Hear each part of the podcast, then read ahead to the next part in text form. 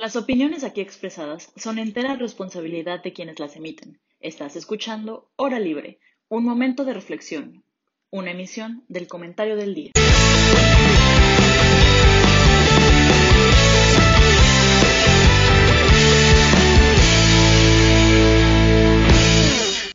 Hola, ¿qué tal? Bienvenidos una vez más a su programa La Hora del Día. Yo soy Pablo Ureña. La hora del día, Pablo. La hora del día. La hora libre, perdón. Es que estamos en exámenes finales y ya no sé en qué hora vivo. Pero estamos aquí presentes. Isabel, Mitch Bermúdez y Jaime Tibelli listos para un programa más al lado de ustedes. ¿Cómo están? Isa. Pues aquí, como hice, sufriendo los efectos de los exámenes, pero todo muy bien.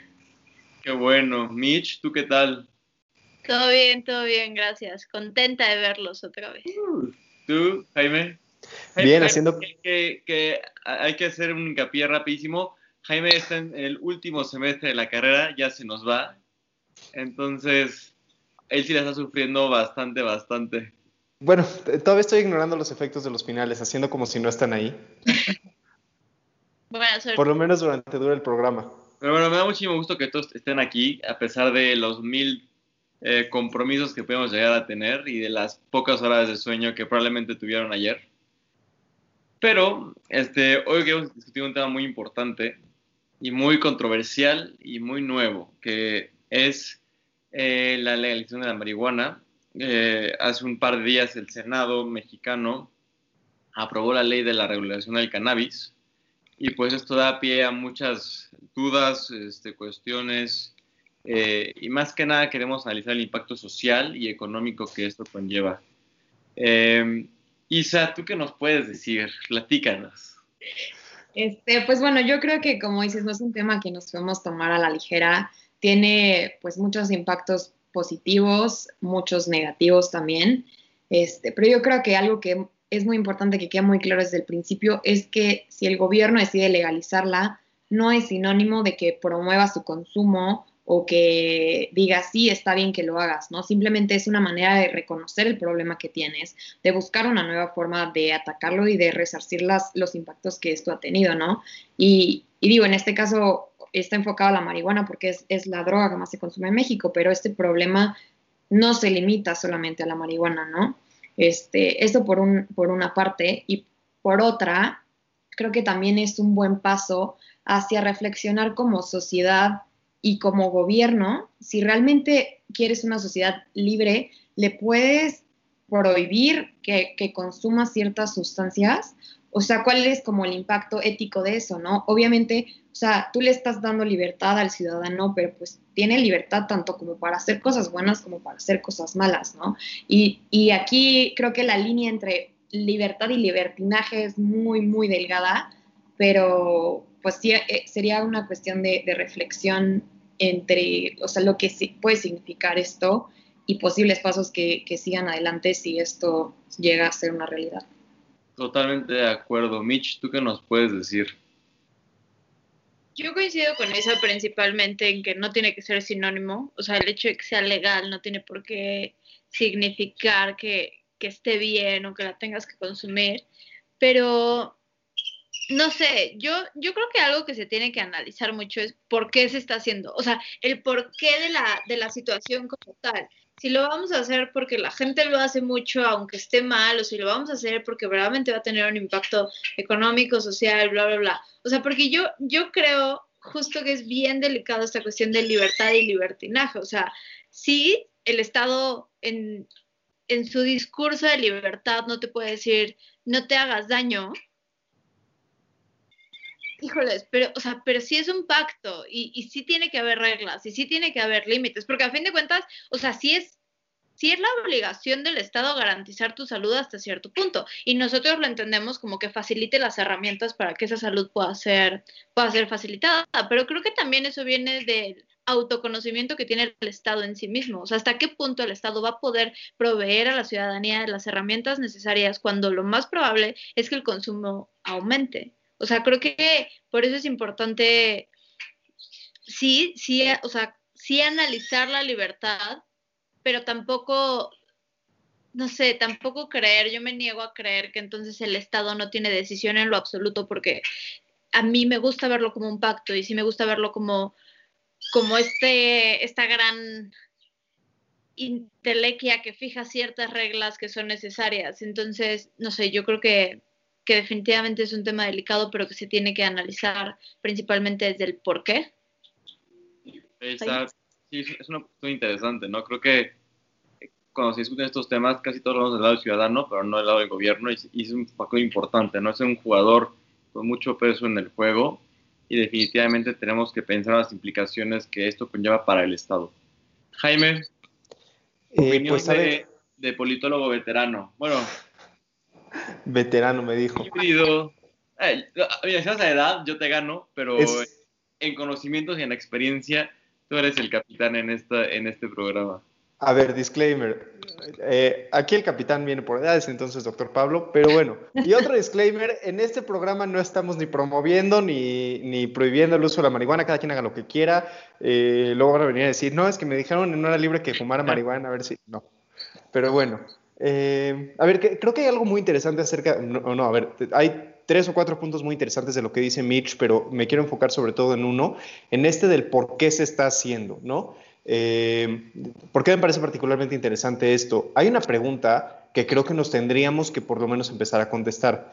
Claro que hay factores económicos, sociales, administrativos incluso, etcétera, de todo lo que implica la legalización de la marihuana, pero también hay un factor importante en el tema de seguridad. Y la pregunta ahí es la siguiente. Estamos legalizando la marihuana porque perdimos la guerra contra el narco y dijimos, sabes que aquí ya no tenemos cómo ganarle, entonces legalizamos y vamos a legalizar una tras otra, nada más para, para contentar al narco, o sea, para que el narcotráfico diga, aquí se ganó un conflicto que empezó, digamos, con Calderón, claramente es anterior a Calderón, pero la guerra contra el narco oficial que empieza Calderón y que se supone que continúa con Peña Nieto, se perdió y entonces decimos legalizar la marihuana o simplemente es un, bueno, va- va- vamos a jugar limpio, vamos a legalizarle, vamos a, a- a tratar de que funcione. Ahora, sobre, sobre este tema que hablaba Isa de la libertad, creo que hay un punto también muy interesante acerca de eso.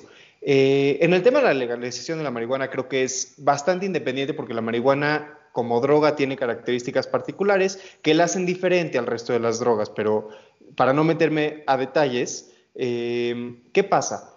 Si, tú, si hoy legalizamos todas las drogas, tenemos que analizar el impacto que eso va a tener en todos los ámbitos de, de, de, del Estado, de la sociedad. Entonces, por ejemplo, vamos a decir que sabemos a ciencia cierta que cierta droga eh, tiene, tiende en las sociedades en las que se consume mucho a, llevar a las personas al desempleo, o, o, que es muy común entre los jóvenes y que cuando los jóvenes se drogan se alejan de la escuela. El juego de legalizar o prohibir algo en el Estado sí se trata de respetar las libertades, tenemos que respetar las libertades ante todo, pero también se trata de una pregunta de bienestar, ¿no? O sea, ¿qué tanto vamos a tener que gastar en salud una vez que legalicemos la heroína? Por personas que acaban con una adicción seria a la heroína? ¿Qué tanto vamos a tener que gastar en seguros de desempleo por personas que por andar eh, drogados no estén trabajando? ¿Qué tanto vamos a tener que gastar en educación? Etcétera. Es, es todo un cálculo muy grande. Justamente por eso digo que con la marihuana es un poco diferente. El consumo de marihuana es tan común en México que legalizado o no legalizado es poco probable que tenga un cambio significativo en el presupuesto del Estado, en el gasto del Estado. Cuando te enfrentas a una situación así, a una situación en la que tú como Estado no pierdes nada de legalizarla, pero sí vas a ganar mucho porque te vas a ahorrar dinero en, por ejemplo, tener que luchar contra, la, contra el consumo de la marihuana y además vas a poder ganar dinero por los impuestos que vas a cobrar de la marihuana, entonces va, entonces podemos establecer un esquema de legalización, pero cuando estás enfrentándote a un esquema en el que no sabes cuánto vas a perder por legalizar una, una droga, deja tú cuánto vas a tener que gastar, cuánto vas a tener que, cuánto vas a perder a nivel sociedad, qué, qué tanto vas a afectar a las personas porque una droga se acerque más a sus vidas. ¿No? Está esta idea de que uno no quiere que a sus hijos le vendan droga en la escuela y que por eso no hay que legalizarlas. Ok, a ver, la realidad es que a tus hijos probablemente ya les venden droga en la escuela, nada más que no está legalizada. Ahora la pregunta es, ¿qué droga y qué efectos está teniendo? Y es justo a lo que tenemos que llegar. ¿Qué efectos tiene la venta de la marihuana legal o ilegal, de la cocaína, de la heroína, etcétera, legal o ilegal? Okay.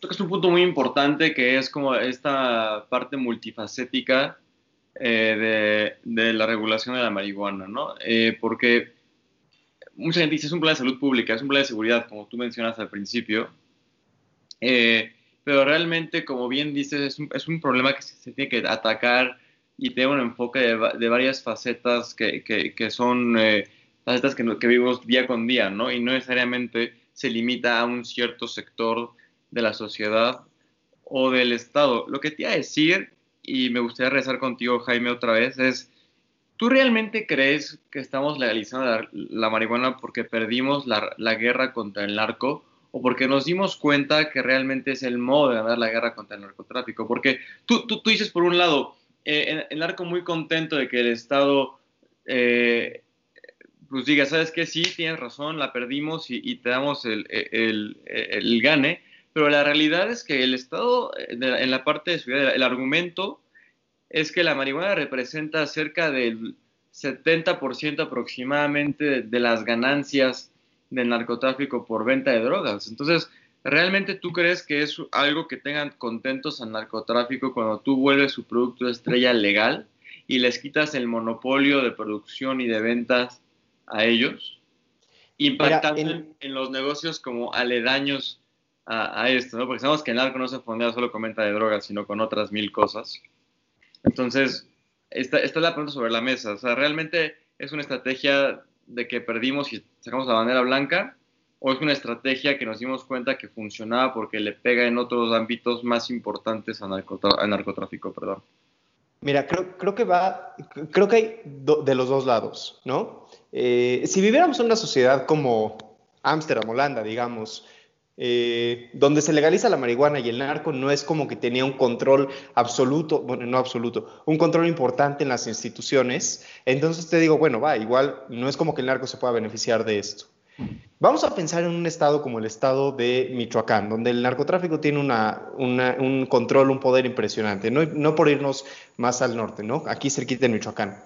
Eh, se legaliza la marihuana, ¿quién va a conseguir los permisos de distribución de marihuana? ¿Quién va a conseguir, eh, quién se va a establecer como el que distribuya, venda y gane dinero de la marihuana legal? Va a seguir siendo el narcotráfico. Es verdad, hay, instituciones, por ejemplo, escuché, no sé si es cierto, que Malboro, que ahorita vende tabaco, se va, va, va, a entrarle al negocio de la marihuana y de hecho algo había leído de que de hecho tienen pensado eh, alejarse del tabaco para favorecer la marihuana porque es un mejor negocio, lo que sea. El punto es, Malboro va a entrar en la marihuana. Y sí, correcto, Malboro, es una empresa eh, legalmente establecida, no es una empresa de narcotráfico, etcétera, etcétera, etcétera. Entonces, ellos se van a beneficiar. Y está bien ahí, y ahí sí le vas a pegar al narcotráfico. La pregunta, a, a lo que me refiero con la pregunta de si estamos perdiendo la guerra y por eso legalizamos, o la estamos ganando, o la queremos seguir peleando, o algo así, es en materia de seguridad, ¿qué nos llevó a decidir que queremos legalizarla y que eso es lo correcto? O sea, ¿realmente estamos pensando que el narcotráfico no quiere esto? ¿De, verdad creemos que el narcotráfico no quiere poder vender la marihuana de manera legal? Porque a mí me parece que sí hay cierta, cierto margen para que el narcotráfico entre al negocio legalmente. O sea, no, no estamos hablando de que sean personas eh, que, estén muertas de hambre en la calle y que no tengan forma de establecer una empresa. So, es gente que tiene la estructura, que tiene el dinero, que tiene los plantíos, que tiene, tiene todo. O sea, es cuestión de pedir el permiso y empezar a vender legalmente, ¿no? Lo que sí hay que decir es que eso anula la institución del narcotráfico como tal. O sea, deja de ser narcotráfico, al narcotráfico ilegal al momento en el que se vuelve una droga legal, se vuelve una empresa normal. Pero de alguna forma deja de, justo, de, deja de ser algo que estás combatiendo, le, da, le, das la oportunidad de entrar a la estructura. No quiero decir que esté mal, al contrario, hay mucha sabiduría en decir, yo ya no puedo combatir con esto, vas, haz, haz, lo que quieras, vende lo que tú quieras aquí, yo ya no puedo combatir con esto. Hay mucha sabiduría en saberse rendir. Mi pregunta es, ¿lo reconocemos como una rendición? O sea, ¿sabemos que el narcotráfico es más fuerte que el Estado? ¿O seguimos creyendo que el Estado es todopoderoso y tiene el monopolio de la fuerza y todas esas estupideces? O sea, a mí me parece que después de lo que pasó con Ovidio Guzmán en, hace, hace, unos meses, no me acuerdo si ya tiene más de un año. Un año. Eh, ya fue un, ¿un año. año? Sí. Ya no podemos decir a ciencia cierta que el narcotráfico no tenga mayor control que el Estado en muchas zonas del país. ¿Qué tanto esto le conviene al narcotráfico? Es una postura interesante, pero Mitch tiene cara de que te quiere refutar con todo su ser. Entonces vamos a dejarle la palabra a Mitch para que nos dé su opinión. Gracias. o sea... A, a, ti, por favor. Adelante, Mitch. hay, hay muchas cosas que, que me brincan de, de esta última intervención. O sea,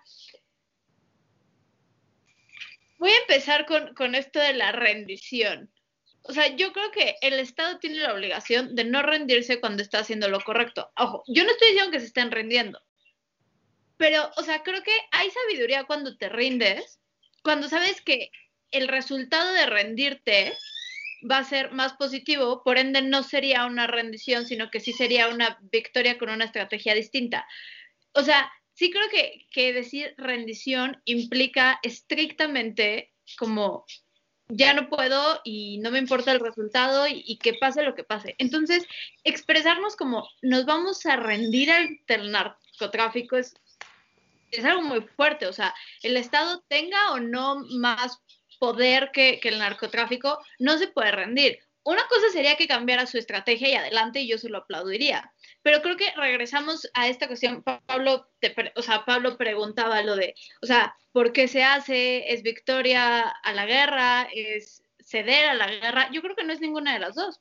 O sea, la verdad es que yo creo que, que en realidad no, no existe un análisis profundo.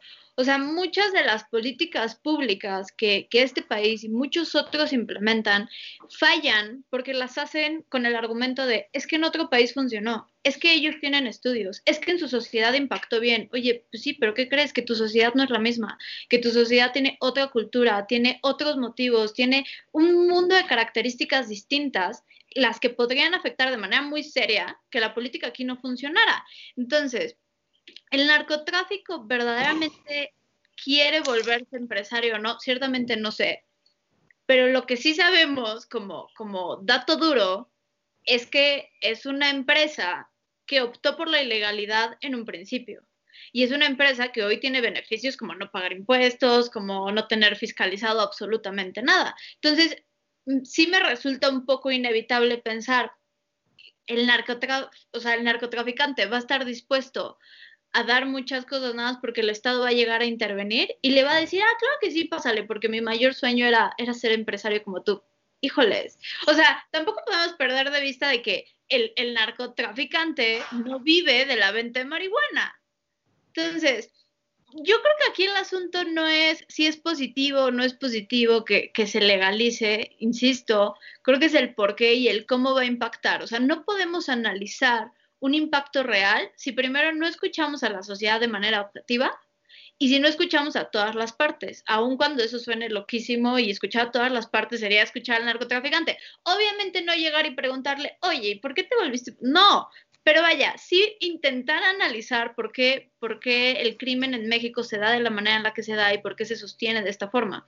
Entonces, eh, o sea, puntualmente no lo llamaría una rendición. Creo que estamos en un momento donde no lo podemos llamar ni victoria ni rendición.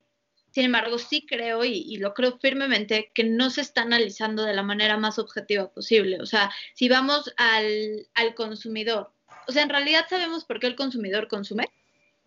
O sea, el alcohol será peor que la marihuana, sí, pero sabemos que muchos de los consumidores lo hacen porque no sé, porque les gusta como sabe, por el efecto, por muchas razones. Realmente nos hemos detenido a analizar por qué quien consume marihuana lo hace. O sea, eso realmente sería un indicador muy importante para saber cuál va a ser el comportamiento del consumo, cuál va a ser el comportamiento de la demanda, y entonces sí podríamos tener una dimensión de cuánto vamos a ganar, cómo lo podemos regular, si el narcotráfico va a disminuir en términos de inseguridad. O sea, mucha gente, o sea, creo que es un reflejo de, del ser humano que muchas veces recurre a lo prohibido simplemente porque, no sé, no tengo idea. Los adolescentes tienen esta, esta sensación de vivir al límite y entonces si el alcohol está prohibido, van y buscan alcohol. O sea, entonces, no, no sé si legalizar la marihuana sea como nada más aumentar el nivel de lo que ahora va a ser prohibido y lo que ahora van a buscar. Y en realidad, yo sí tengo mis dudas de si en realidad va a tener un buen impacto. Si a mí me preguntas por qué está en la agenda, porque ya vienen las candidaturas y es una agenda maravillosa que a muchísima gente le gusta y le gusta decir. O sea, el otro día vi un tuit así como de, ya se legalizó la marihuana. O sea, la mentira más grande del mundo, evidentemente. Pero es esta esta mala información y esta, hay, hay tanta gente con, esa prioridad en este momento. Esa es la razón por la que yo creo que está en la agenda. La verdad es que yo no, no veo un análisis real de política pública. Isa, siguiendo la línea que Mitch dice de los verdaderos impactos eh, económicos o sociales eh, de, la, de, la, de la marihuana, especialmente los impactos económicos, hay gente y artículos de Forbes que, que dicen que así como eh, este contrabando que había en Estados Unidos en los 20 del alcohol y la prohibición, eh, cuando se legalizó, ayudó a que Estados Unidos saliera de la Gran Depresión. México hoy está subiendo una crisis económica fuertísima. Desde hace ya varios años eh, tenemos un estancamiento en, el crecimiento económico eh, y muchos expertos le atribuyen o un posible regreso milagroso de la economía mexicana a esta legalización. ¿Tú qué opinas? O sea, hay, proyecciones de que para el 2024 solamente en Estados Unidos, como está la legislación estatal ahorita, el negocio completo de, del cannabis sea un equivalente a 130 billones de, de dólares. Entonces, eh, tu perspectiva es, ¿tú realmente crees, y también teniendo en cuenta lo que dice Mitch, de, que, el, empresario narcotraficante va a querer ceder como su parte en este, o sea, ¿tú, tú, tú crees que este beneficio económico del que todo el mundo habla sea posible legalizando un solo producto? ¿No lo ves como un milagro económico? O sea, la neta es, es, algo muy fuerte decir de que, ah, sí, nomás porque está legal esto ya nos va... Obvio no, ¿no? O sea, salir de la crisis es muchísimo más complejo que, o sea, implica muchas variables que claramente, o sea, el aumentar el, el gasto o el, o el, consumo y aumentar la recaudación, aumentar el empleo, o sea, independientemente de los efectos que puede tener la legalización en la persona, yo creo que sí los efectos económicos van a ser positivos, pero ahí tienes que poner una balanza, ¿no? O sea, que vale más los costos sociales, los costos económicos, si realmente los costos, digo, o sea, los beneficios económicos son suficientes. Y también considerando que el sistema fiscal mexicano no es el más eficiente, entonces pues sí, por ahí leí unos, unas cifras, creo que decían que podíamos recaudar, creo que hasta 1.700 millones de, de, pesos en cuestión de, de, un IEPS y más los impuestos que se le podrán agregar como por el IVA o yo qué sé, ¿no? Pero a lo mejor ni siquiera es suficiente para salir adelante de la crisis. Siento que sí, en este momento cualquier cosa que pueda eh, ayudar a una reactivación económica, pues es bienvenida, pero sí tienen que estar bien justificada. Pero digo, también, o sea, estamos enfocándonos mucho nada más en la marihuana como, como consumo aquí en el país, pero también, o sea, es uno de los productos, o sea, México es el principal exportador, si no me equivoco, de, de marihuana. Entonces, siento que también tenemos esta cierta ventaja que sí se regula, entonces puedes asegurar un mejor producto, no solamente para México, sino para otros consumidores, que hoy en día ya lo hacen. O sea, yo sí no tengo duda de que el hacerla legal vaya a incrementar el consumo, pero también, o sea, la gente no consume marihuana porque sea legal o porque no sea legal, ¿no? O sea, a lo mejor sí gente que tenía cierto estigma o cierto miedo de que es que si me cacha la policía me van a meter a la cárcel y no lo hacía y ahora dice, ah, bueno, pues ya que no hay bronca, lo voy a intentar. Pero también, o sea, como decía Mitch, hay que, hay que entender realmente para poder hacer políticas públicas acertadas, hay que entender al consumidor, ¿no? Esto que es muy importante. Perdón, porque... nada más, una, una, una, quiero decir una cosa ahorita que nos estamos metiendo al tema económico. Eh, me metí rápido a checar el PIB de México en el INEGI y esta cifra que decía Pablo de la marihuana. El consumo total. O sea, tanto viendo esas cifras, Jaime. Un clavadito rápido. Nada más quiero decir que si efectivamente en 2024 la marihuana llega a valer lo que Pablo nos indica que va a valer en Estados Unidos, eso equivale al 0.7% del PIB mexicano. O sea que si, si toda la economía de la marihuana de Estados Unidos la trasladamos a México, nuestro PIB aumenta en 0.7. Lo pongo sobre la mesa por si seguimos hablando del tema económico. Me pareció muy chistoso ese, ese número. ¿Chistoso porque es muy chiquito o muy grande? Muy chiquito. Bueno, considera que es una legislación estatal en Estados Unidos. Realmente a nivel federal no hay una eh, legislación como tal. y realmente son pocos los estados que tienen regulada la venta eh, de, consumo de la marihuana. Entonces, a mí el 7, el punto 7% dijiste. Punto 7. este, pues no me parece tampoco, si considerando que son pocos los estados americanos que realmente tienen este, este mecanismo, ¿no? Pero a ver, algo importante que menciona Isa del consumidor, que creo que es importante. Una cosa es la legalización de la marihuana y otra cosa es la despenalización de la marihuana.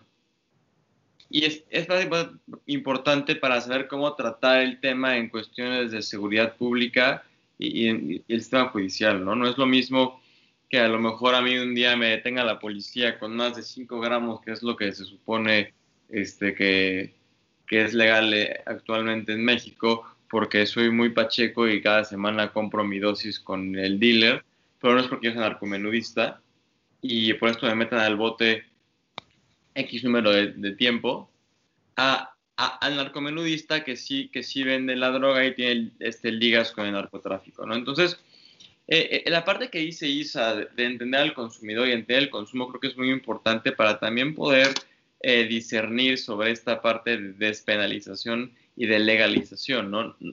El, el legalizar implica que, que el consumo esté libre para todo el mundo. Eh, la despenalización implica que las penas judiciales eh, por poseer marihuana o por consumirla no, no, no, no sean eh, merecedoras de cárcel, ¿no? Entonces, tiene un sistema penitenciario quebrado también, y haciendo alusión a lo que Jaime decía de, la multifacetidad de, de esto, ¿creen que el approach de despenalización sea mejor que el de la legalización? En cuanto a costos sociales y económicos o creen que se queda corto para resolver la problemática? Porque también es un tema, un tema clave. O sea, mucha gente no, es, no está en pro de legalizar, pero está en pro de que si te meten que si agarran a alguien con cierto gramaje no, no, es una ofensa grave. Pero ¿esto soluciona el problema? ¿O, ¿O, qué impactos creen que tenga Mitch Jaime, ustedes, eh, quien quiera tomar el, micrófono. Si quieres, vas, Mitch. ¿Qué piensan? No, Jaime, por favor. Eh, a ver, creo que hay una... Cuando en, cuando en México se, se, privatizaron muchas empresas durante el sexenio de Carlos Salinas, uno de los problemas que tuvo la privatización, la privatización fue todo un éxito en muchos sentidos, ¿no? Eh, pero uno de los problemas particulares de la privatización fue que se vio a muy corto plazo y entonces, por ejemplo, tenemos eh, sistemas como el sistema ferroviario mexicano, donde la competencia prácticamente no existe. Un, gran problema de la legislación mexicana es que tendemos a pensarla a corto plazo, tendemos a ver eh, esos pequeños momentos de qué va a pasar ahorita, ¿no? Y no pensamos en el largo plazo. ¿Por qué lo digo? Porque la despenalización te puede ayudar en muchas cosas, sí. Por ejemplo, te puede ayudar en este tema que deseas, Pablo, de tener un sistema penitenciario quebrado, eh, pero creo que a la larga no resuelve el tema y además creo que complica muchas cosas. Justo el ejemplo de competencia. Creo que lo mencionaba Sisa, no estoy seguro. Eh, una de las cosas buenas eh, o que, que, se argumentan como buenas cuando se va a legalizar una droga es que al momento de que la legalizas le pones controles de calidad, chequeos, competencia, todo ese tipo de cosas. Entonces, si Pablo, Isa y yo vamos a venderle a Mitch marihuana, Mitch va a poder decidir quién de nosotros vende la mejor marihuana de la mejor calidad al mejor precio y va a poder hacer una decisión informada en su compra eh, de marihuana, ¿no? o sea, el, punto es que cuando lo legalizas, cuando creas todo el mecanismo de, apertura, cuando permites que exista la marihuana como, una, como un producto, eh, va, de la mano con toda la serie de procesos que van a permitir que sea una industria competitiva, una industria eh, con controles de calidad, todo eso. Si lo único que haces es despenalizarla, está bien, estás despenalizando, pero sigues sin tener la menor idea de qué es lo que está en la mano del consumidor. O sea, el consumidor que va a, de nuevo a Ámsterdam y se compra su brownie de droga, eh, de marihuana, eh, es una, es una droga que pasa por cierto proceso, ciertos controles de calidad. Entonces sabes que estás fumándote o comiéndote marihuana de cierto nivel, ¿no? O por lo menos aprobada por, por salud. Y también es curioso. Es la ventaja de legalizar y no de despenalizar. Es, es un esquema completo. Por ejemplo, es que en Portugal después de la legalización, que hasta se volvió una parte importante del turismo de drogas, ¿sabes? O sea, la gente viaja porque ahí es legal y ahí lo puede consumir. O sea, es, es otra parte que a lo mejor no se ha analizado mucho ahorita, pero también podría llegar a tener, o sea, beneficios económicos importantes, en especial para algunos sectores específicos. Es que es es lo en que Jaime de la estandarización, porque, muchachos, les tengo una mala noticia. No está estandarizado o no ha sido posible estandarizar las cepas de marihuana en, en el día a día. Y esto ha, ha conllevado a un, a un problema de- también medio ético y moral, porque cuando nosotros pensamos en la marihuana, pensamos en esta planta de los 70s que todo el mundo usaba para estar chill y buena onda y poder escuchar a Jimi Hendrix en, en Woodstock al 100, ¿no? Pero la realidad Cuando Pablo era joven. la- las personas eh, y el hombre cada vez ha, metido más esta ingeniería eh, en alimentos, digamos, por, así llamarlo, y, ha hibridado muchas cepas cuya calidad ya no es posible de ser como controlada o regulada. Y a lo que voy es que hay estudios que si tú vas a un café en Ámsterdam, donde es legal y está regulada, y compras X cepa de droga, y han vuelto una o dos semanas después, se han medido los niveles de THC y de CBD y otros componentes químicos, incluso en un lugar donde hay la regulación, sí, la dispersión de datos es más concentrada, pero sigue siendo dispersa. Entonces, también es importante, y, esto a, qué voy, que, también la marihuana, mu- mucho tiempo se ha argumentado que es una droga inofensiva, es una droga que, que, no tiene efectos a largo plazo, pero dado esta ingeniería que, los seres humanos hemos estado metiendo, han ha habido ya casos reportados de esquizofrenias, de, psicosis, y, como hemos quedado algo que era natural en un principio, lo hemos vuelto algo hibridado y algo más químico. eh, hemos cambiado la composición de, este producto. Entonces, ta- también creo que es importante hablar de, de la, de la nueva, por así decirlo, marihuana, que ya no es la planta seca natural que tú te fumabas antes o que a lo mejor las personas eh, Rastafari en Jamaica hacían uso, sino ya es un producto, ya es, un producto eh, con, con ingeniería, ya es un producto que ya es casi casi man-made por las modificaciones que le han hecho. Entonces, creo que también es importante hablar de, de la concepción de la marihuana hoy en día. ¿Realmente tenemos los estudios para decir que es inofensiva? ¿Realmente eh, podemos decir que a largo plazo no hay afectaciones a la salud? Pero es- yo creo que es algo muy complejo, es como un ciclo vicioso. Es ilegal, entonces no se puede hacer investigación, entonces no tienes la información, entonces ¿cómo la vas a legalizar o cómo vas a, o sea, ¿sabes? Y, y igual yo creo que esto, sea, no, no sé si sea mejor o peor o yo qué sé, pero supongo que como todo lo genéticamente modificado tiene sus cosas buenas y cosas malas, pero todo es parte de una desinformación, ¿no? O sea, tú como consumidor digo, ¿cómo sabes de que qué es lo que me están vendiendo o qué es lo, o sea, pero si, si se re- regula, entonces, mejor voy a esta tiendita porque en esta tiendita venden la que tiene más CBD y menos THC y entonces yo como paciente con cáncer que busco ese tipo de marihuana que me ayude más que a tener efectos alucinógenos, la busco para que me ayude con mi dolor. Entonces, pero como no, como no existe esto, entonces a lo mejor alguien que la busca porque como que le ayude paliativo, entonces no, no va a encontrar lo que necesita y, y- aquí hay como todo un problema, ¿no? Además, Pablo, decías esto de que los datos en lugares donde está legalizado son más concentrados a pesar de que siguen siendo difusos. Va, Digamos, pero, hay, hay una dispersión que estadísticamente no es aceptable. claro, pero, pero sigue siendo mejor. Sí, es lo mejor. O sea, al final del día creo que ahí es donde entra justamente el tema de la libertad del que hablaba Isa. Tienes que analizar dónde es, de- de- de- en qué te va a afectar. Claro que tienes que hacer un análisis de decir, ok, a ver, por todo lo que sabemos de la marihuana, sabemos que en 20 años voy a tener a 100 mil personas con estas afectaciones. Y entonces haces un análisis costo-beneficio, porque también, ¿cuántas personas al, al año se mueren en un accidente relacionado con el alcohol? Yo te quiero ver prohibiendo la cerveza en México. El alcohol que, que con la marihuana. Y, y- y además, Isa tocó un punto importante que no hemos eh, dividido.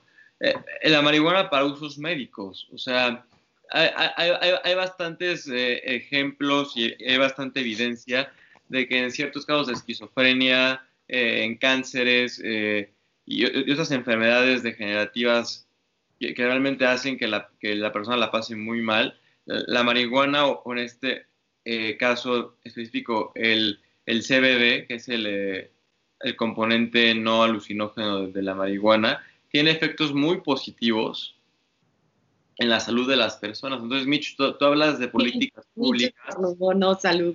¿De qué? Mitch, Mitch, hablaba de políticas públicas eh, y, yo te pregunto, o sea, a lo mejor no, no, no, legalizar para fines lúdicos, pero la, la parte médica, el uso médico creo que sí, sí es algo muy importante que, sí se ha demostrado, porque están los estudios, digamos, siempre ha habido como un poco más de seriedad científica y de rigor científico en la, en la, en la parte médica, están los estudios que respaldan los beneficios de la marihuana para atacar ciertos males y dolores en pacientes con enfermedades terminales o, degenerativas. Entonces, ¿por, ¿por, qué seguimos atorados eh, en cuestión de políticas públicas eh, en legislar eh, este componente, este compuesto para fines médicos? Yo creo que por, por dos razones, y en una me, no sé, creo que me, me, voy a repetir en el sentido de, porque creo que no tenemos muy bien ubicado el por qué lo queremos hacer, y la segunda, porque es algo sumamente estereotipado. O sea, yo creo que cuando, cuando eres legislador, o sea, los legisladores deberían de, de, de haber, vaya, las políticas públicas tienen que ser objetivas. Ya lo dijimos, tienen que ser objetiva, tienen que ser informada, tienen que ser analizada. Si no, no cumple con la definición y no es política pública y es una norma que no sirve para nada. ¿Ok? Entonces. O la mitad de las normas mexicanas. ¿La mitad? Bueno, muy amable. No, o sea, vaya, tenemos que reconocerle al sistema de leyes mexicanas que tiene muchas cosas rescatables. Pero bueno, el punto es que está muy estereotipado. Entonces tú o sea, el debate que se da en, el Congreso como tal, ¿es verdaderamente un debate que, que, está analizando de manera objetiva y separando de creencias individuales cuál va a ser el impacto? ¿O es un debate que no, y a mí me dijeron que es malo y entonces lo hago malo? O sea, tipo, yo en este momento, independientemente de lo que yo crea, si creo que está bien, si no, o sea, independientemente de eso, y creo que es lo que decía Isa hace rato y yo creo que le dio como al clavo de todo o sea, si, si en este momento llegas y me dices, no, y económicamente pues nos va a levantar, la gente de todas formas lo, consume, este, sí va a disminuir la seguridad, la inseguridad, pues dirías, órale, ¿no? Lo que genere lo vamos a usar para campañas de prevención, porque evidentemente tampoco queremos incentivarlo, vamos a informar a la gente, vamos a invertirlo en salud, vamos a bla, bla, bla. Ok, ¿no? Tal vez, tal vez podría ser un paso como como lo fue en su momento el alcohol, no lo sé. O sea, insisto, regreso a esta cuestión de el impacto para la sociedad va a ser muy amplio o, o en realidad no se puede medir. Entonces, yo creo que para empezar, eso es lo que pasa en el Congreso. O sea, siendo objetivos en este momento, de las cosas que podemos decir, sí, 100% sería un impacto positivo, es ayudar efectivamente a malestares de enfermedades terminales, médicas, sería que no estén en la cárcel, gente que no encontraba trabajo, este, agricultores que no encontraban trabajo, al que el narcotraficante le paga más y entonces tiene que sembrar marihuana, o sea, la, la, cárcel está repleta de ese tipo de personas cuando ciertamente no debería. Entonces, sí, ese podría ser un gran impacto, pero sí creo que es una balanza muy delicada o sea, por ejemplo, el hecho de que la marihuana sea legal significa que de todas formas va a estar libre de sangre. Yo la verdad tengo mis dudas, porque además no recuerdo si ya lo dije en alguna otra transmisión, pero yo creo que nos vamos con esta finta de que el mexicano es desconfiado y, y entonces somos desconfiados y, y eso no es cierto. O sea, el mexicano es confiado en exceso. O sea, esta desconfianza termina siendo una ilusión de la confianza excesiva. Entonces, nosotros estamos asumiendo que si la legalizamos, esos efectos positivos van a pasar. y que entonces el dinero se va a distribuir de manera equitativa, que se va a invertir de manera equitativa, que el presupuesto se va a diseñar de manera consciente, que, que va a haber un diálogo racional narcotraficante-gobierno donde van a entregar lo que tengan que entregar, que entonces las empresas van a tener un mercado sin barreras. Pero verdaderamente la actual administración nos puede asegurar que ese va a ser el impacto. La verdad, yo creo que no. O sea, ese es el tema. No es que me asuste o no. Es que, es que la actual administración no nos puede asegurar nada. Es que ahí está el asunto. Y entonces, y entonces creemos La, que la- la crisis nos puede asegurar. Exacto. No, nosotros creemos que todo va a funcionar bien padre y que entonces va a estar la campaña y que la gente va a consumir menos y que lo que decía Isa, o sea, la desinformación se va a sostener, o sea, literalmente se va a mantener y entonces sí va a haber gente que te venda marihuana de mayor calidad, pero más ilegal, o sea, cuando en realidad toda es la misma. En- dentro de las enfermedades que ya, o sea, que mencionas, a mí me llama mucho la atención. Primero dijiste como el, el componente químico de- o sea, genera como esquizofrenia y después fue la misma enfermedad que, que cura y aliviana. Entonces, Son, son dos cosas. Una- Una cosa es el THC y otra cosa es el CBD. yo sé, yo sé, pero lo que voy es, médicamente urge, sí, no deberían de meter a la cárcel a la gente que lo consume porque, porque realmente tiene impactos positivos. Y es lo que Isa decía, como todo tiene cosas buenas y cosas malas. Los agricultores que no tenían otro trabajo deberían estar en la cárcel. No, porque pues ellos la sembraron porque, porque estaba su vida de por medio. O sea, pero es que una vez regresamos al porqué de las cosas, por qué la gente la siembra, por qué la gente la consume, por qué la gente la vende. O sea, creemos, pero yo sí creo que es ponerle un curita a un problema muchísimo más grande. El ¿No tú, dirías, tú dirías de entrada el cruzar esta línea o hacer el discernimiento entre lo médico y lo lúdico, preferirías no hacerlo porque el Estado mexicano no está listo para poder eh, controlar una, una legislación como tal? creo que creo que no está listo, pero no lo haría. O sea, realmente creo que sí lo tenemos que hacer completo. O sea, creo que es un riesgo que el Estado mexicano tiene que tomar tarde o temprano. Yo nada más creo que no nos podemos ir con la finta. O sea, el debate ciudadano no puede girar en torno a si va a ser, si va a tener efectos positivos o va a tener efectos negativos. Tiene que girar en torno a qué le vamos a exigir al, al Estado para que los efectos positivos se cumplan. O sea, no, no nos cabe duda de que los efectos positivos existen, pero ¿cuáles van a ser los mecanismos para hacerlos cumplir? ¿Y cuál va a ser el papel que la ciudadanía va a jugar en este ámbito? Yo creo que el debate va un poco más por ahí. O sea, definitivamente creo que se tiene que hacer completo. Creo que nos estamos yendo con la finta de que es nuestra gran solución y, y nuestro gran milagro económico. No lo es. Sí creo que es ponerle un curita a un hueso roto. Es un gran primer paso, pero bueno, podría ser un gran primer paso más bien. Vaya, pero si no entendemos que, insisto, que mucha de la gente que, que la siembra es porque no hay trabajo, que mucha de la gente que la consume es tal vez por situaciones emocionales que derivan del ambiente en el que vive, no sé, entonces no vamos a llegar a nada. Entonces, si no entendemos que mucho tendría que ver con la psicología del consumidor, no vamos a llegar a nada, porque entonces no va a consumir lo legal, va a consumir lo ilegal. Y los gastos en salud nada más no nos van a dar. Oye, Pablo, perdón, hace, hace ratito preguntabas por qué el Estado mexicano no ha legislado médicamente, por qué nos hemos visto lentos. Sí. Y quiero aprovechar rápido para disentir con Mitch. Eh, creo que el Estado mexicano no ha legislado en ese sentido por, eh, en primer lugar, por parte de lo que decía Mitch, ¿no? Por no querer cruzar una línea que tal vez nos lleve a lo lúdico o que tal vez eventualmente lleve a lo lúdico, pero también creo que tiene que ver con el impacto que han tenido eh, eh, bás- básicamente la ideología conservadora, que no es que esté bien o que esté mal, pero el golpe conservador de decir la marihuana es mala y satanizamos a la marihuana y la marihuana es mala en todos sus usos y muera la marihuana y todo aquel, que la consuma, eh, termina por hacer que algo que podría ser útil médicamente no lo sea.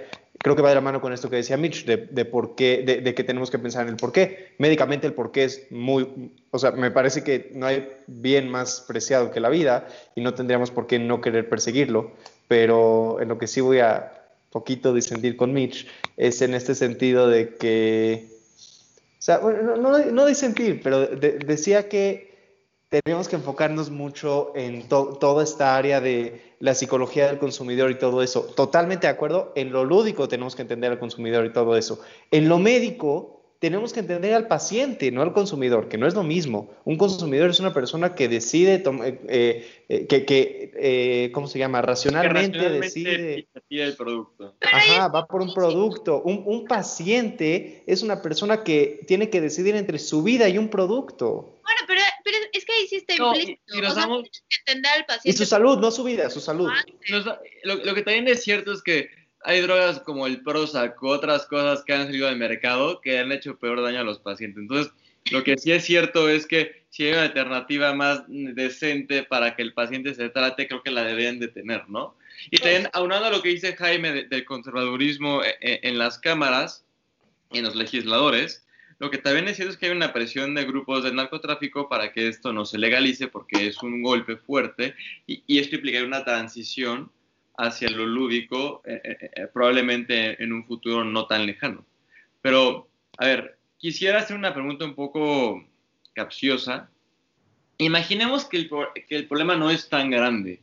Imaginemos que somos un país europeo lleno de gente buena onda que les gusta fumar porque se, sienten bien, ¿no? Oye, sí somos un país lleno de gente buena onda, pero bueno. Ah, digamos que sí, pero digamos que no tenemos un problema de narcotráfico, no tenemos un, problema de corrupción en el que el narcotráfico esté involucrado de manera tan fuerte, no tenemos un, problema de salud pública relacionado al consumo de drogas ilegales, pero somos un país progresista como los muchos países europeos y decimos, oigan, hay que legalizar la marihuana para uso lúdico. Y sin tener supuestos de seguridad o de, o de soluciones económicas, solamente eh, por lows y porque nos gusta fumar. O consumirla, perdón, me estoy quedando mucho en, uno, uno, de los muchos eh, formas de, de, de, consumo que existen, pero ¿ustedes creen que sea prudente o, o que sea algo en pro de la libertad del ser humano legalizar las sustancias no para solucionar problemas, sino para solamente abrir el espectro de libertades del ser humano? Isa. No sé. Yo creo, o sea que al final del túnel, sí, pero, pero sí son muchos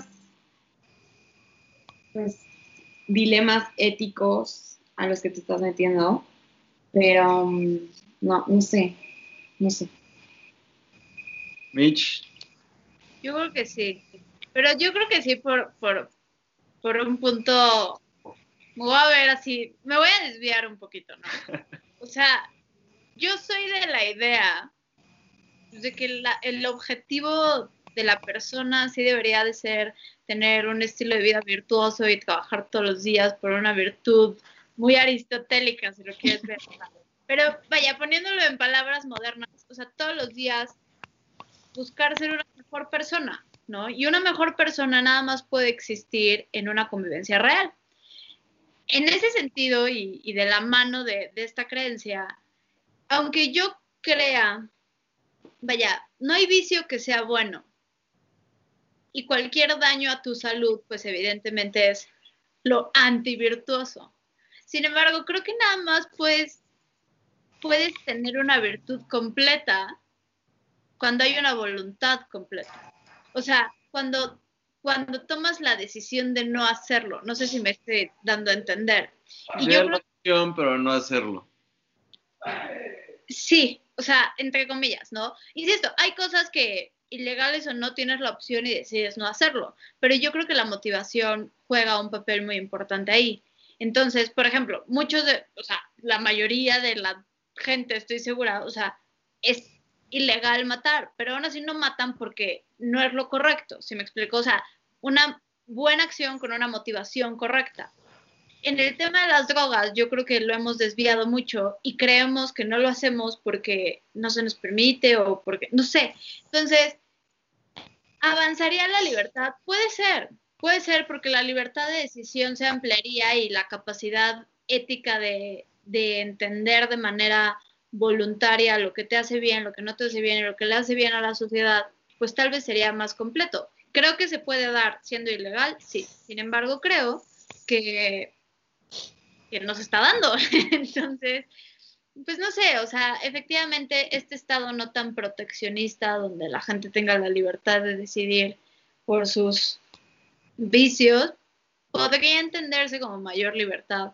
Pues creo que sí, creo que podría ser una oportunidad para que la gente, insisto, trabajar esta virtud voluntaria. Sin embargo, no creo que sea el argumento. O sea, no creo que el argumento debería ser vamos a legalizarla para que la gente sea más libre. Eso sí creo que está erróneo. O sea, creo que podría ser una consecuencia y pues, si pasa que bueno, pero, pero no creo que sea, insisto, no creo que debería de ser así algo de es que el Estado no me permite ser libre porque no puedo consumir lo que yo quiera. No. interesante. Jaime, mi amigo liberal. Ay, gracias. De nada. Este, a ver, primero quiero decir una cosa. Eh, hay un filósofo, un filósofo que se llama Emanuel Levinas. Si tuviera más tiempo, yo podría hablar de, de, Levinas toda mi vida sin ningún problema y sería eternamente feliz, pero no tenemos ese tipo de tiempo. Eh, Levinas habla de la libertad y es súper interesante. Les recomiendo mucho leerlo a, nuestros, eh, a nuestro público, a ustedes, compañeros.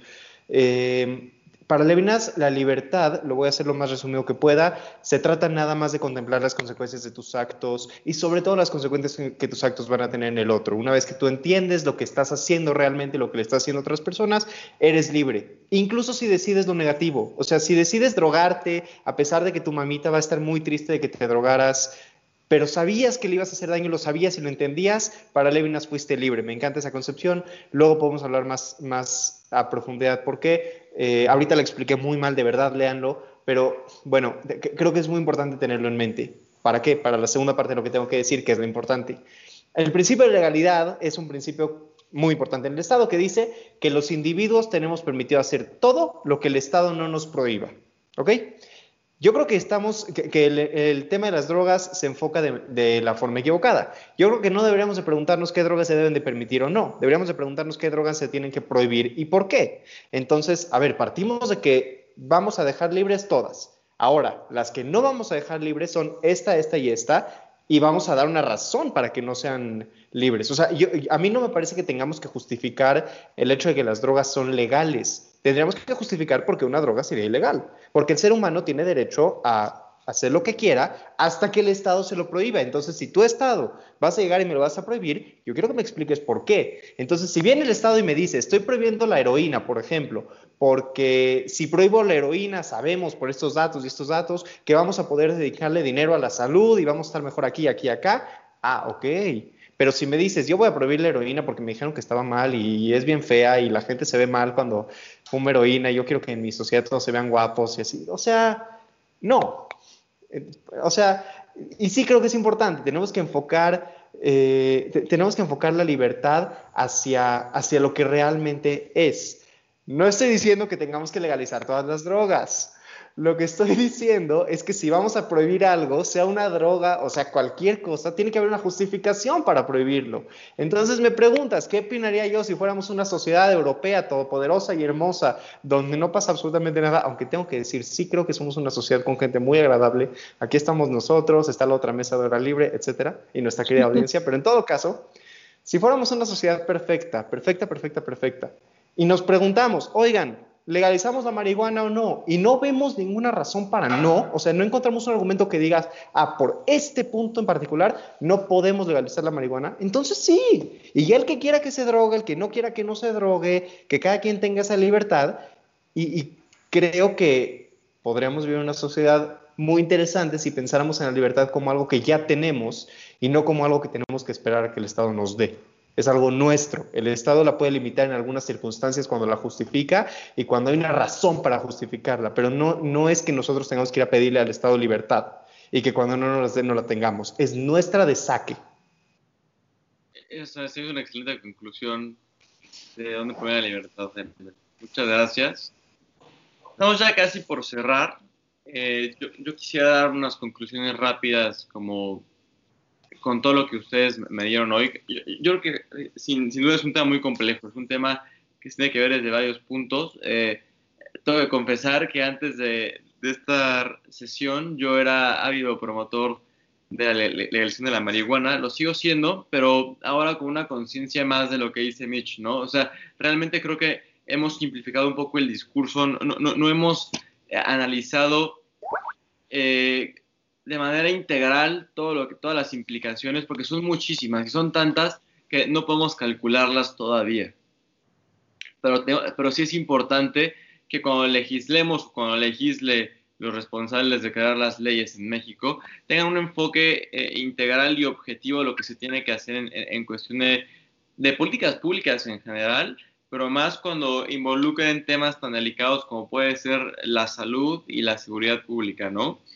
Eh, creo que también es un problema justo eso, porque en México las leyes se hacen con las patas y es que alguna vez se llegan a hacer y salen de, las discusiones. Entonces, que, eh, también me llevo la parte que dice Mitch que el Estado mexicano no está listo para una legislación de ese, de, ese estilo. Creo que la sociedad mexicana sí está lista y creo que la, sociedad mexicana lo está pidiendo.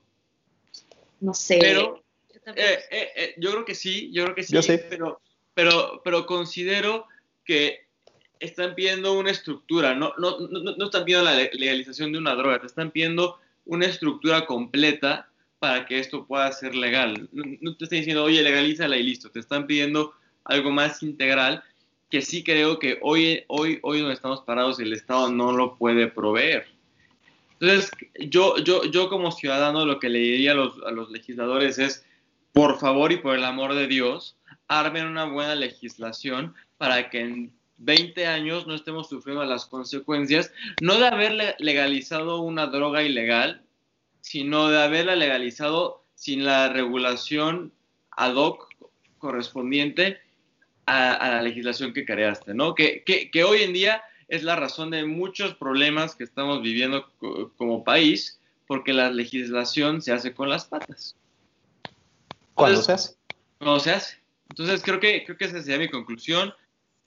Sí, yo siempre he sido fan de que se legalicen las cosas, pero que el Estado meta su cuchara de, monopolio del poder y de la fuerza y lo que sea, y sí regule en pro de un bien común y de una buena instauración de las leyes. No sé si alguien más quiera concluir algo rapidísimo. Pues yo creo que también parte de lo que se necesita para que la, la legislación sea efectiva es que se desestigmatice el concepto que se tiene de las personas que hacen consumo de ello. Porque si, si y, también que la gente se informe antes de tomar una opinión pública, porque algunos datos que leí es que la mayor parte de los mexicanos no está de acuerdo con la legalización, ¿no? Entonces, esto creo que me, me quedaría con la pregunta que hizo Mitch desde el principio, ¿no? ¿Por qué estamos haciendo esto ahorita? Y, y, y cuál es la motivación, ¿no? Yo, yo con eso me quedo. Ah, yo creo que ah, lo último que me gustaría agregar, insisto, coincido, digo, coincido, perdón, plenamente con, con Nisa en esta cuestión de que, de que se tiene que quitar el estigma. Yo lo sostengo, vaya, nada que se llame droga puede ser positivo, ya sabes, pero, pero eso no quita el hecho de que pueda tener buenos efectos, como es el caso médico, entonces, así que contemplémoslo. Yo nada más, algo que creo que, valdría la pena decirle a todos los que nos están viendo es, antes de, apoyar así por placer cualquier política pública, nada más piensen que este gobierno en este momento se ha mostrado como que quiere, te quiere caer bien más que, más que buscar tu bien. Entonces, ya, tengo que pues bueno, yo lo último que les voy a decir es que a todos los que nos están escuchando, que como nosotros están en finales, les deseamos la, mejor de las suertes, todo el éxito del mundo. A los profesores, tengan piedad, no sean mala onda, créanme que le estamos pasando muy mal. Eh, y bueno, muchísimo éxito. Bueno, llegamos al final de una edición más de La Hora Libre, ya, ya estoy más despierto. Este, les agradecemos a todos el que nos escuchen de verdad es este, y, pues bueno, ustedes cuéntenos sus opiniones ahí en redes sociales, eh, comenten, háganos preguntas, trataremos de responderlas ya sea en la misma red o en la próxima emisión. Y, pues es todo, muchísimas gracias, no olviden este, seguirnos en, todas nuestras redes sociales. Pueden encontrar los links en flow.page diagonal hora libre o flow.page diagonal comentario W. Hay muchísimo contenido que, estoy seguro que van a disfrutar. Columnas, artículos de opinión y, todo lo que esperarían de una página seria de noticias, ¿no? Este, que tengan muy buen día y los esperamos pronto. Muchas gracias. Muchas gracias.